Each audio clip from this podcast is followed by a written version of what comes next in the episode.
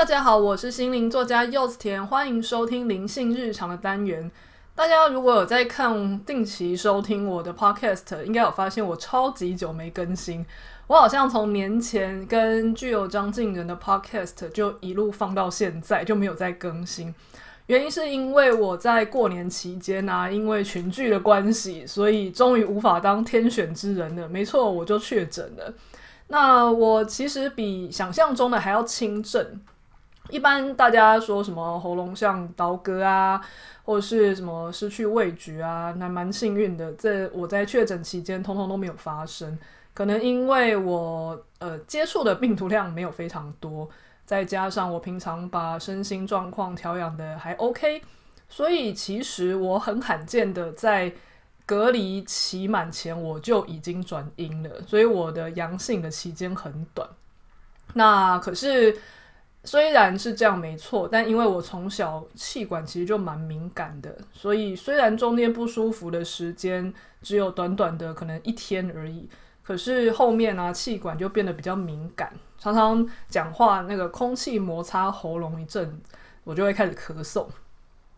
虽然呃并没有传染性，可是却会让我在录 podcast 的时候一直咳。所以在年后啊，很多一些邀请或是 podcast 的合作对谈，我其实都延期了。因为如果讲一讲就在咳嗽，其实对那个来宾也不太好意思，事后剪辑的品质可能也不太好。那现在我就试试看，当如果我自己是对麦克风录灵性日常的话，我可以讲到一半想要咳嗽，我就先暂停，然后把它剪掉。如果这一集最后有成功上架，代表我成成功克服这个困难的。还有再加上啦，我现在也养得差不多，所以只要不要太用力讲话，喉咙也不会说真的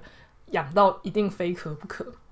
所以我就想说，好，那趁这个机会，我 podcast 太久没更新了，有一个话题我之前就已经答应要聊，但是很久没聊，就是香巴维大手印的心得。如果嗯没有听过我在聊过香巴维大手印的同学们呢，我这边简单的介绍一下。那香巴维大手印，它是印度的一位灵性导师萨古鲁，他的修行系统。那你要学这个香巴维大手印呢，前面要先上过一个线上课程，叫做内在工程。这个线上课程台湾有繁体中文版，而且它是你即买即看，你就是付钱，它就开放权限，你就可以开始看了。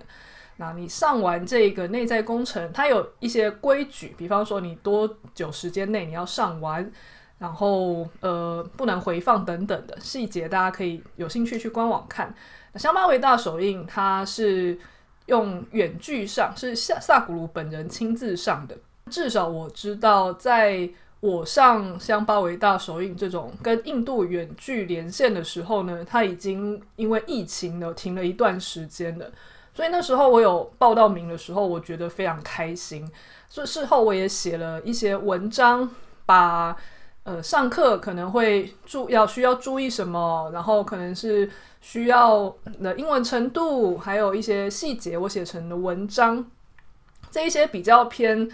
大家事后如果有兴趣想要上课，可以来查资料的话，看那个文章会有很多资讯可以参考。有兴趣的人，我也是会把这篇文章重新附在内容栏的地方。在这集 podcast 呢，我要聊一些不是那么重要，可是如果你真的有想要上内在工程或是香巴维大手印的时候，你可能会遇到的一些状况，不见得会发生在你身上，但当时发生在我身上了，所以我就用这集 podcast 聊聊，跟让大家当成是一个趣闻来听听。好，第一个呢。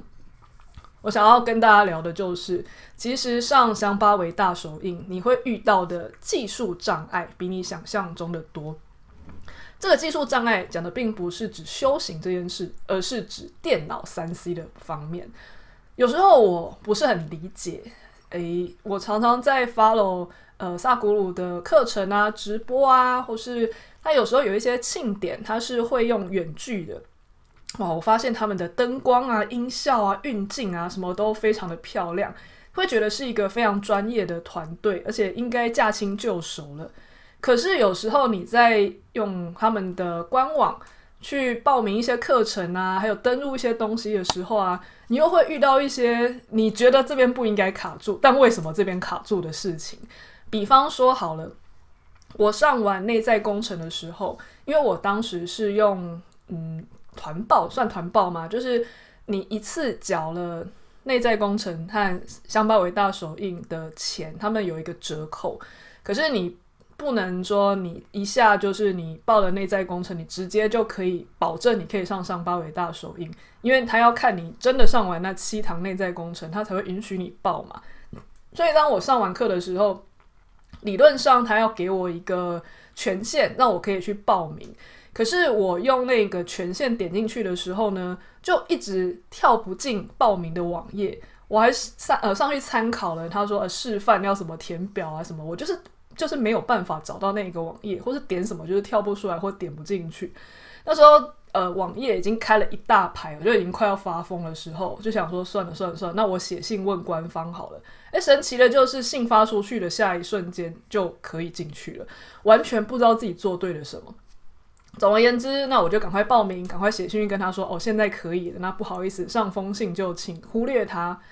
但这样子还没完哦。好，我报名成功了。这一次我就会，我就开始期待哦，好，那我要去上香巴维大手印了。香巴维大手印它的课程组成是两堂前导课，就是会有印度的助教先教你一些香巴维大手印里面的主要动作，那最后会有一整天的周末，萨古鲁本人他会把这一些动作。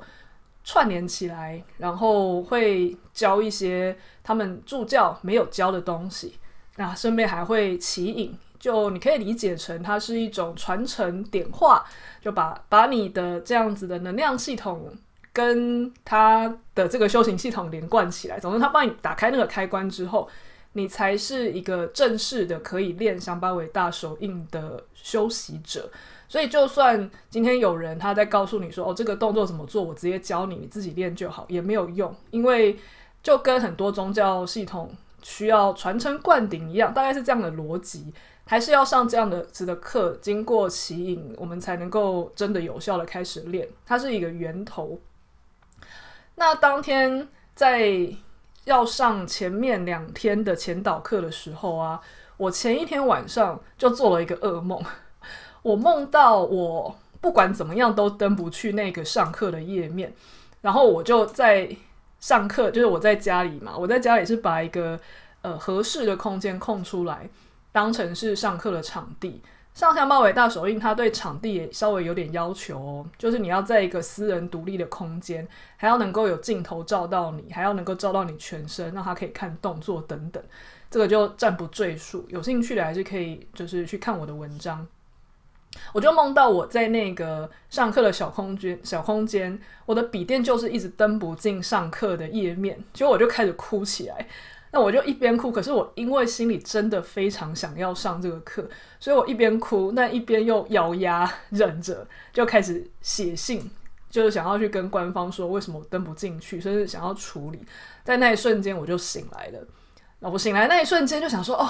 天哪，还好还没开始上课，原来这只是梦。但是，因为你看，你就你就知道夜日有所思，夜有所梦。你太担心你是在台湾，然后印度上课，或是有什么技术状况，你远水救不了近火的时候，你不知道怎么办，你很焦虑，所以你你就做了这个梦。那也因为这样子呢，我当天下午在上课前半小时，我就赶快在那个电脑前面就开始尝试着想要登入。但但是那个系统的页面，他有跟你说哦，还没正式开始的时候，你也许会看不到画面哦，这不用这不用担心。他有这样子的类似这样的句子，所以我就一直等，一直等，一直等，想说时间到的时候应该就会跳出一个画面吧。结果当时间到的时候，还真没有画面。我那一瞬间呐，那个梦中有点像预知梦的那个梦，他马上就哦开始冲上脑门，我就开始当下就非常的崩溃。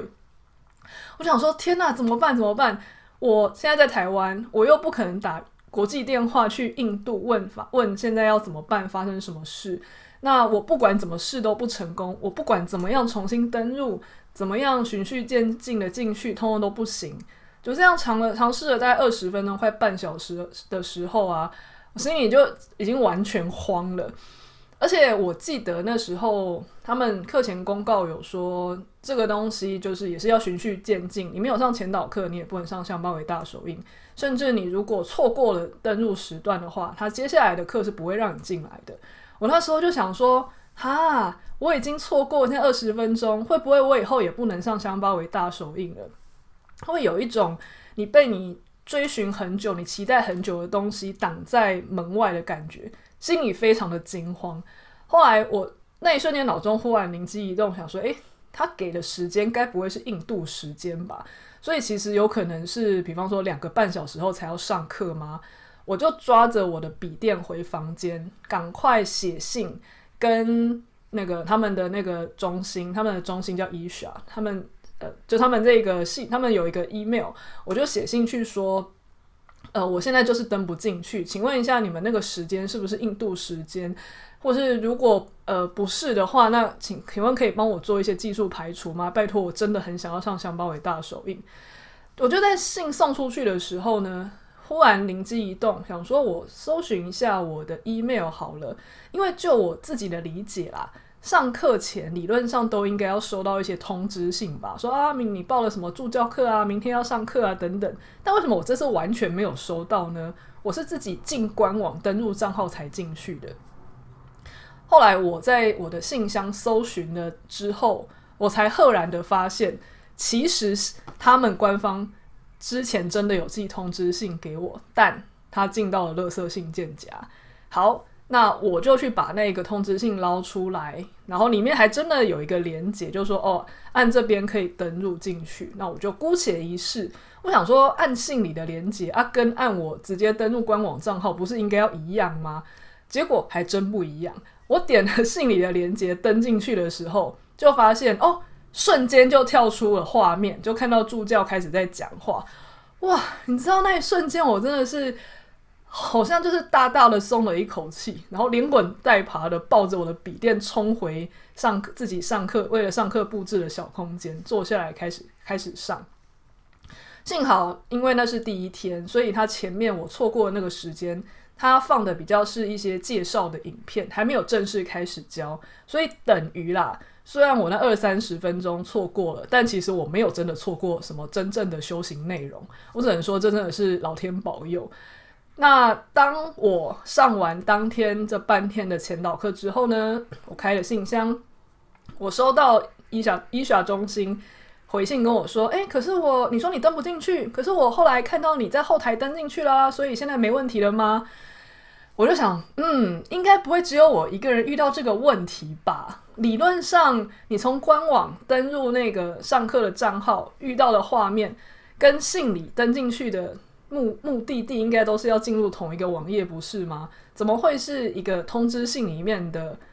呃网址是有效的，然后官网正式的登入途径进去是无效的？我就把这个过程写信截图，然后跟他们说：“我说我不知道今天发生这样的事，但明天会不会发生，或其他人会不会发生？那我就只是告诉你有这样的问题。”然后他们回信也很快，他就说：“哦，感谢你们告诉我，感谢你告诉我这件事。那我给你一个备用网址，你明天看看这个备用网址能不能上。”好，结果第二天上第二堂这个前导课的时候，我就真的尝试用他们的备用网址上，还真的还是不行。那那因为我已经知道他 email 点进去那的那个内建网址点进去才是有效的嘛，那我就点进去，好，这次就成功了。我还是有把这样的问题回回报给 Isha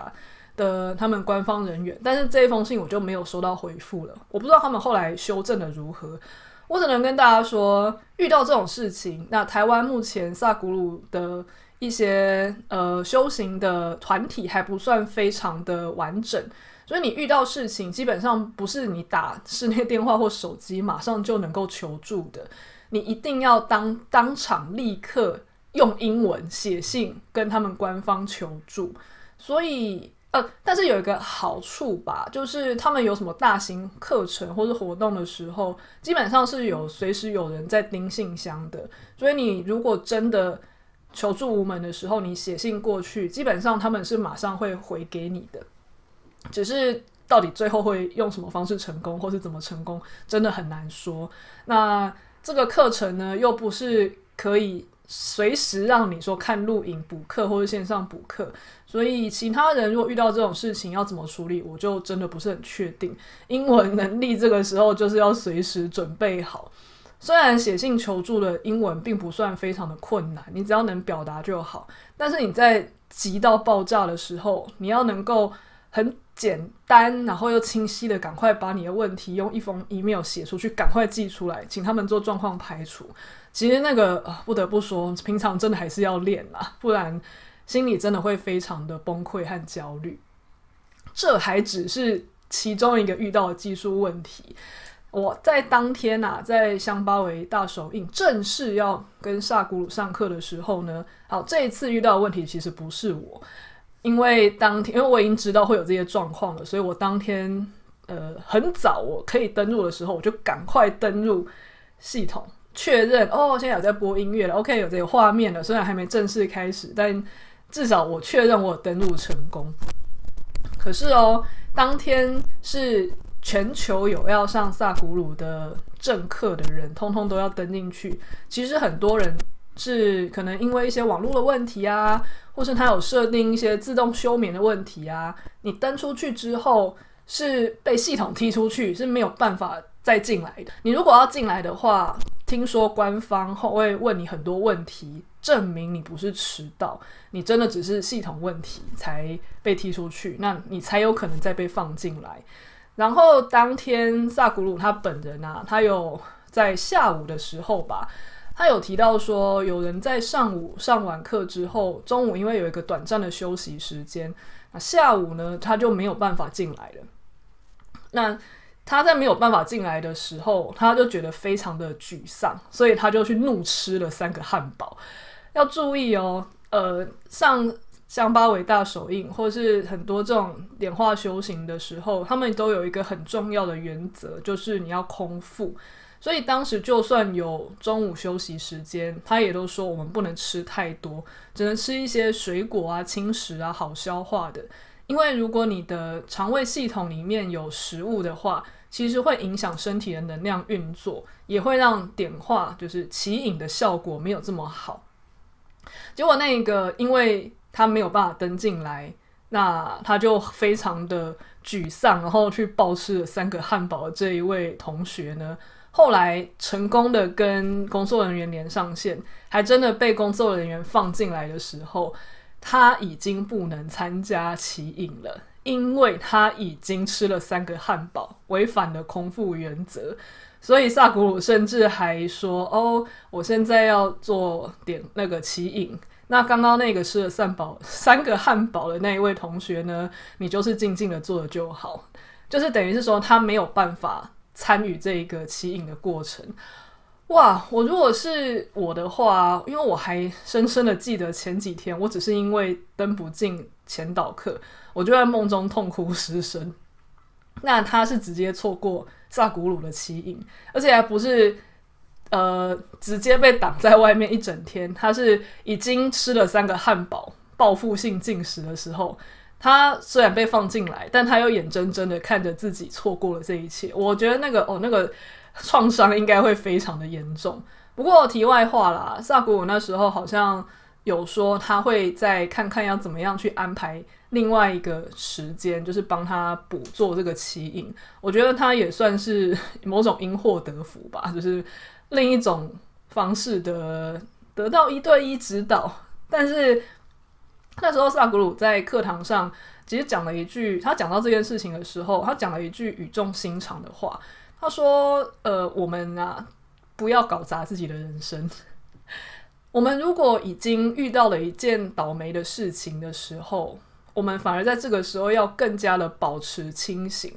不要在后面又做一连串的事情。”然后你原本可能是有机会挽回的，或是这件事情的伤害原本没有这么严重，但是我们却因为失去理智，却很容易在后面就搞砸自己的人生。这已经不是只有这件事情而已。其实我们大部分的时候，常常人生不也是这样子吗？前面遇到一些小事，好像很不顺利，也许我们当下能够维持一个好的觉知、好的清明，我们是可以让这件事情赶快止血的。但是我们可能一气之下，想要伤害别人、伤害自己，想要做一些很激烈的东西去让给对方好看。在这样的情况下，我们常常真的就会把这个伤伤口，我们就真的常常会把这个伤口或者这个事件放大，那真的就会变成搞砸自己的人生了。呃，虽然这个没有办法再登入啊，或者是有时候不知道为什么被系统踢出去啊，这些事情真的还蛮常在这些远距课程发生的。我目前不太知道他们的。这一些 IT 系统，这一些工程师啊，他们是怎么样去去控管，或是去写这一些程式？但目前以我自己的实际经验，以我自己来说，或是当时同梯人来说，真的还蛮常遇到不知道为什么登不进去，然后或者是中间被踢出来，或是不知道为什么又没有办法听到声音或观看等等的事情都会发生。他们可能暂时没有办法马上写出一个完美的远距系统，不过，呃，目前看起来貌似他们的工程师随时都还是会在有活动的时候线上待命。所以，如果你不幸遇到这样的事情，就记得我说的，随时准备好，赶快发信求救。所以，事前你要发信到哪一个 email 信箱，你要先找好。那写信过去求救，然后或是。能够尽可能的联络上工作人员之前呢，真的不要搞砸自己的人生。比方说，你干脆就今天就不上课啦，出去啦。结果他们联络上你的时候，你你已经出去了，或是你已经吃东西了，你也不可能再接受其影了。或是 你已经排了其他事情，你要再中断那件事情回来上课也不可能。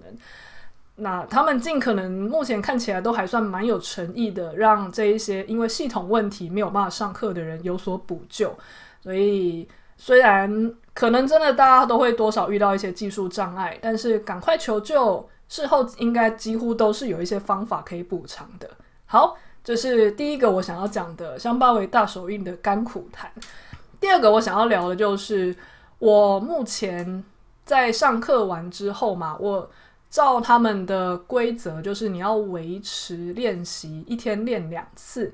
然后我连续练四十天的香包围大手印作为一个周期，那在那之后呢，我每天都还是至少会练一次，而且是到目前为止都没有间断。甚至我今年年初我还许了一个愿望，我希望今年一整年都能够做到练一天起床至少练一次，这样一年下来也有三百六十五次。对我来说，其实早上起来练香巴维大手印并没有非常的困难，但是难的是练第二次，也就是前四十天强制规定一天要练两次的这个时间。不是因为香巴维大手印很难，香巴维大手印本身其实不难，时间也不是很长。它的组成大概是，嗯，前面有三个。准备动作是要在瑜伽垫上做的一些简单的肢体算热身吧，准备热身。后面有大概二十一分钟，他们是官方说法是大概二十一分钟的正式的香巴维大手印，都不是非常困难。可是他们的练习时间有蛮严谨的规则，就是空腹一样，就是空腹，因为在练习这些东西的时候，它会重组你的能量场。所以，如果你那时候是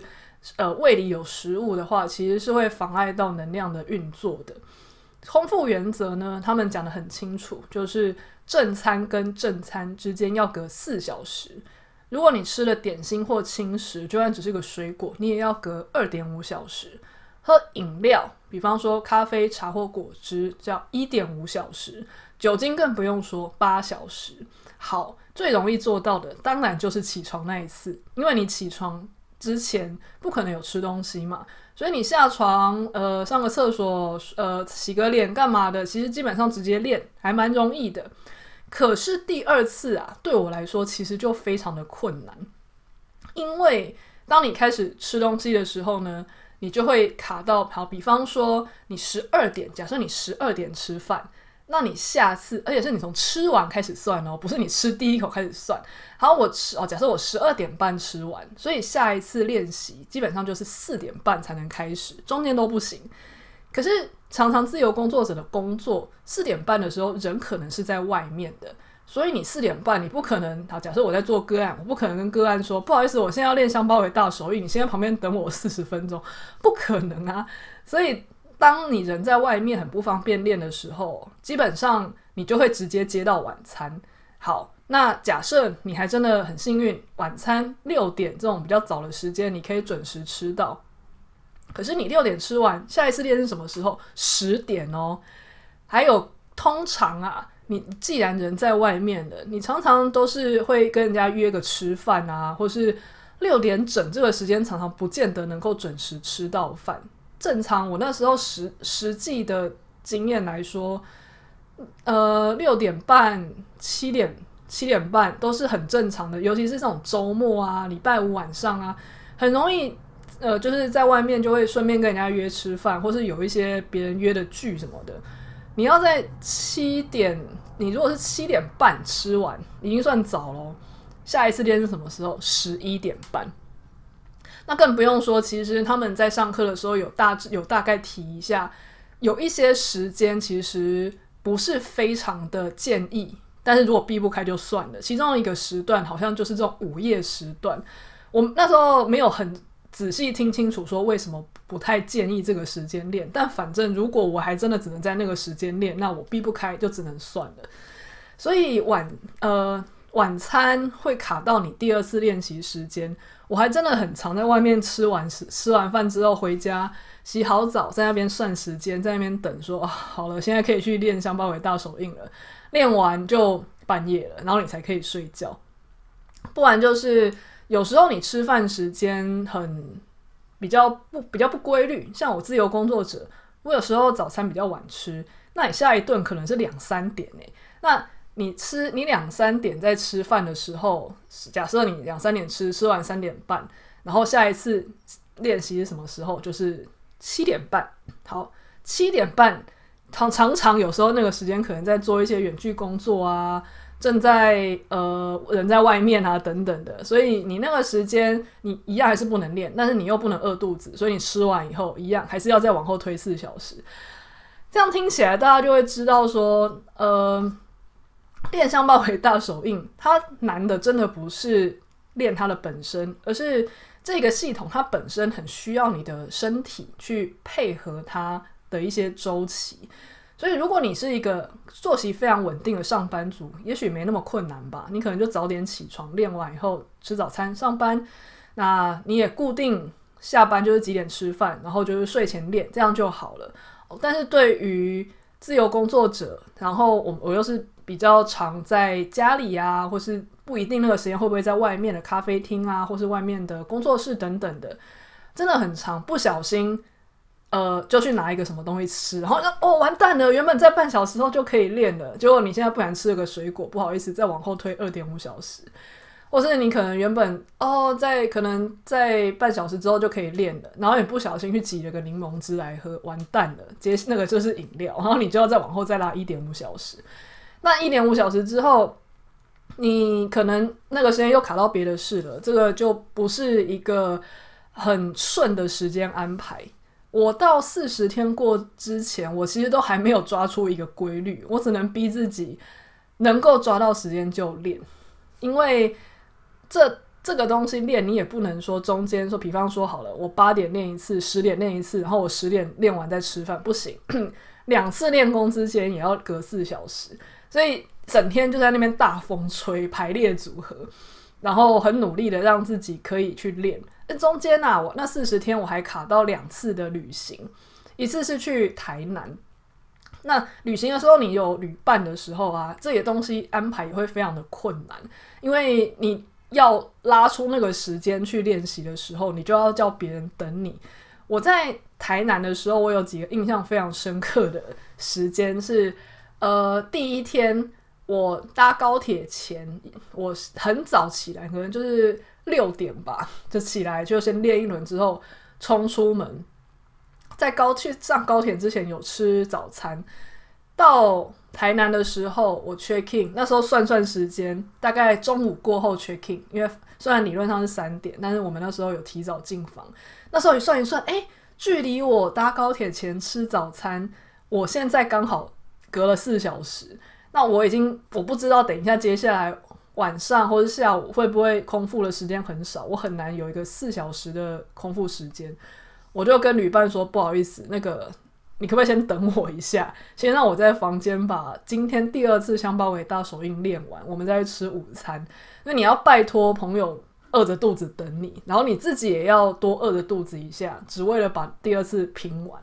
然后有时候可能是你在外面玩，那餐用餐时间没有很固定，就偶然发现，诶，现在是下午四点，但是你距离上一次吃饭已经隔了四小时了，你就会拜托旅伴说，我们可以先。回民宿一趟，先让我练个香包围大手印，我们等一下再来吃饭吗？这时候你就要遇到旅伴，他可以理解你很认真想要完成这个修行，那可能才比较没有那么多的怨言。所以在这个过程中，你遇到旅行或是遇到一些出游，其实真的就是要自己非常的谨慎。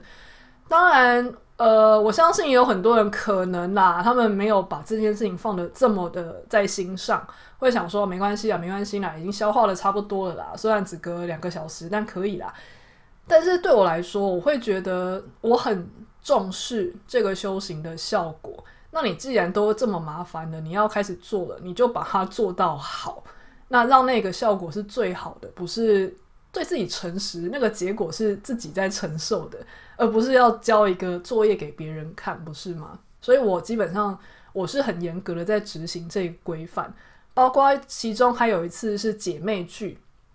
跟一些好姐妹我们去住外面的饭店，晚上还会喝酒啊，然后聊天啊的那一种哦，酒精好，就八小时这种，你还要算，呃。过夜的那一天晚上，你可能见面前要在家里先练完，练之前你要先空腹四小时。那晚上喝酒呢，你也要算。OK，我明天打算六点或是七点爬起来，跟呃饭店去借他们一个那个时候不会有人要开会的会议中心、商务中心，去那边铺瑜伽垫练。所以你要往往回推八小时。OK，那那个时间之后就不能再喝酒。那早上还要定闹钟，当大家都还在睡的时候，你要跳起来滚下床，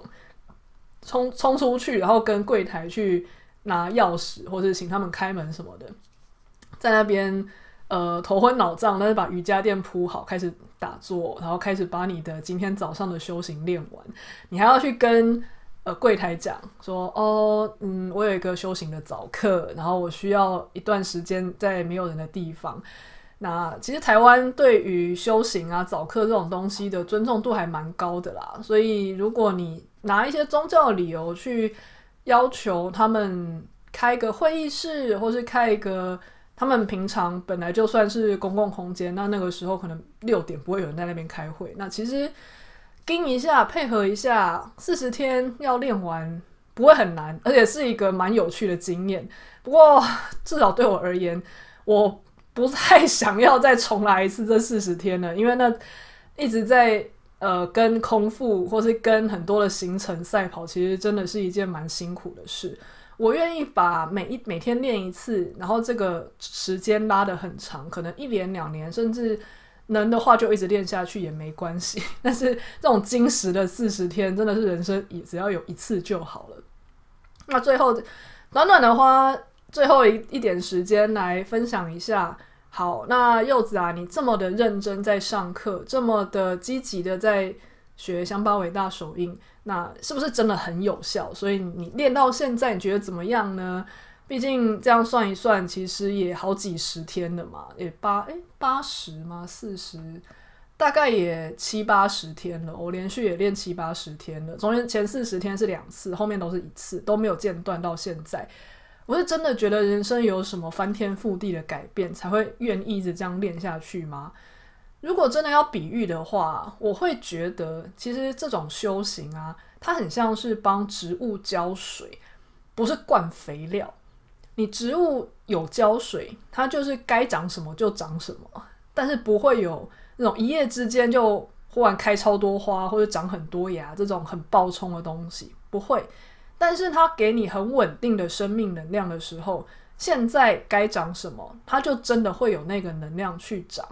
所以以我自己而言，我平常的工作是身心灵工作者，很多心灵的道理我都是头脑很早之前就知道了。那我也很早就可以知道怎么样去呃分析啊、看破解啊一些盲点。这对于我的头脑来说，并不是非常困难。可是要进展到做到这一件事情，我却常常会跟不上。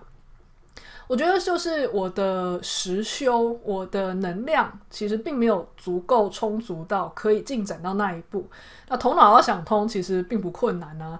那就像我们去看那一些很会跳舞的人，看起来都很轻松。你也知道这边要呃垫一下脚，那边要转几个圈，但是身体素质就是跟不上的时候，你眼睛或是头脑。跟得上，但是身体跟不上，也就等于还是不会。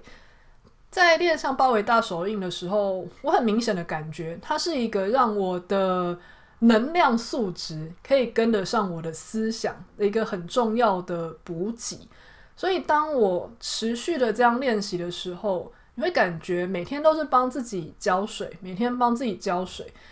那你当你稳定有这个能量，你就会开始发现有些东西你原本只是知道，可是真正关键时刻你用不出来，做不到。现在慢慢可以了，你想通了就是做得到，或是你有那个力量沉淀下来，去让自己慢慢可以做得到，而不是只是想通了，然后又因为做不到而自暴自弃，而或是一直在玩那一些头脑的游戏。这个对所有的。呃，心灵修行者来说，都是一个非常重要的过程。一直从头脑知道，但是做不到，在这个状态里面打转，其实是一件非常痛苦的事。甚至你会因为想要知道自己为什么做不到，你又花更多的力气去分析、去想，但是你到最后还是做不到。与其这样子，你不如真的定下来，那去实修。去培养能量，最后你就会发现，诶，你的能量到的时候，你自然就可以做得到那一些你觉得很有道理，可是以前想得通却无法实现的事情。这个对我来说就是一个人生非常重大的进步。那以前我的人生啊，还蛮长都处于一种嗯静不下来，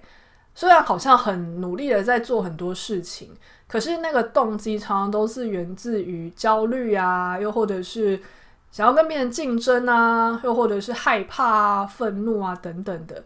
尤其是自由工作者这种没有保障的身份，常常又会让我们更觉得天哪！现在别人又呃赢过你了，或是你看别人都在做那个，但是你都没在做，你这样怎么赢得过别人？你被生存焦虑或是竞争意识推着走的时候，你才会。汲汲营营的，一直一直去冲出去做那些事情，但是当你的呃水源够了，你的根长稳了，那你甚至也知道，我现在要静下来，然后你要能够活在当下，或是嗯，有些东西你没有办法努力也就不要努力，或是你有些东西你只能接受现况，你就不要强求自己去做到超超乎你能力范围的事，等等的。你没有那么多头脑的空想，你的头脑开始安静下来的时候，人其实不会变得懒散，你反而会变成一种生机蓬勃的状态。那个生机蓬勃是来自于除了你往自己的能量浇水养出来的以外，也因为你不会一直去榨干自己的能量，冲出去做。一些很耗损你，但是你其实只是被恐惧跟焦虑推动的事情。那一些能量省下来之后，其实你真的就是活在一个非常的现在是怎么样就是怎么样。你也看得见现在好的地方，你也能够接纳现在不够完美的地方。那你也有足够能量去改变那一些哦，那些地方还不够完美，那我就去改变吧。但是你又有足够的定力。知道说这个东西本来就急不来啊，所以我今天做一点，明天做一点，后天继续做啊，不会急。这以前绝对不会是我做得到的事情。我会希望自己有做就是完美，如果不完美，我觉得很焦虑，希望它明天就能完美，或是我一定要分析出一个很完美的方法，让它可以用最短的时间去变成我想要的样子。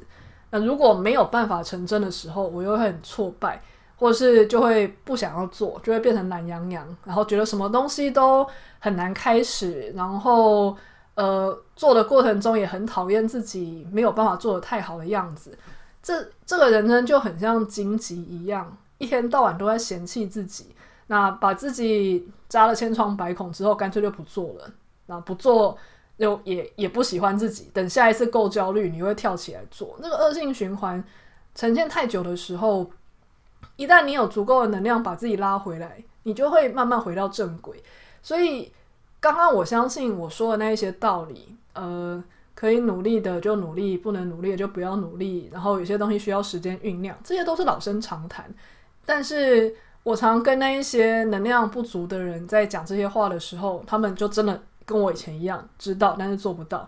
现在真的几几乎都不会了。当我想要踩刹车的时候，真的就静了下来。当我想要努力的时候，我可以比以前更加的有创力，而且在乐非常乐在其中的去努力。努力完还真的就放下了，也没有一定要什么成果。这是呃，任何身心灵修行者都非常想要的状态。那我非常的相信，这是持续的修行。那我靠的是香巴维大手印。那也许很多人靠的是别的东西，那不不重要，因为那是缘分的关系。我很相信是自己在透过练香巴维大手印，我开始取得这样的力量，所以我也会坚定的一直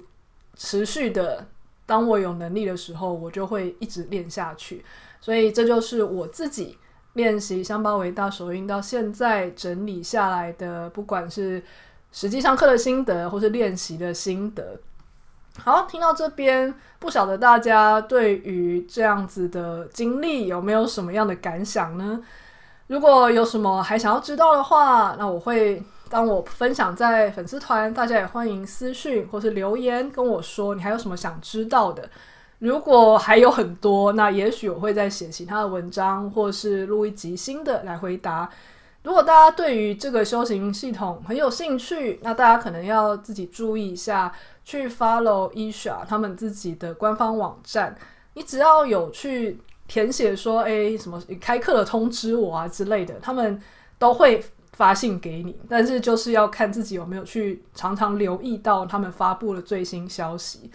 我一开始是看到他们 IG 啊，所以我追踪 IG，归追踪他们粉丝团，追踪他们官网。你真的有心的话，他一定你一定来得及报名的，所以不用担心。我记得最近好像又要开一个新阶段了，还是我在录这一集的时候，可能那个阶段的报名已经截止了，我也不是很确定。但感觉上一次开是去年下旬，那新年年初又开了，那看来。他再重新开课，这样子的速度会变快吧？那祝大家，如果真的有这样子的缘分，跟我走向同样的修行系统的话呢，那我们就是同学啦。那也欢迎大家跟我分享，你听完这一集，或是你对萨古鲁，或是你对于这样子的修行系统有没有什么样的心心得？如果你有去上课的话，要分享，都欢迎跟我说哦。好，那谢谢大家啦，我们就下次再见喽，拜拜。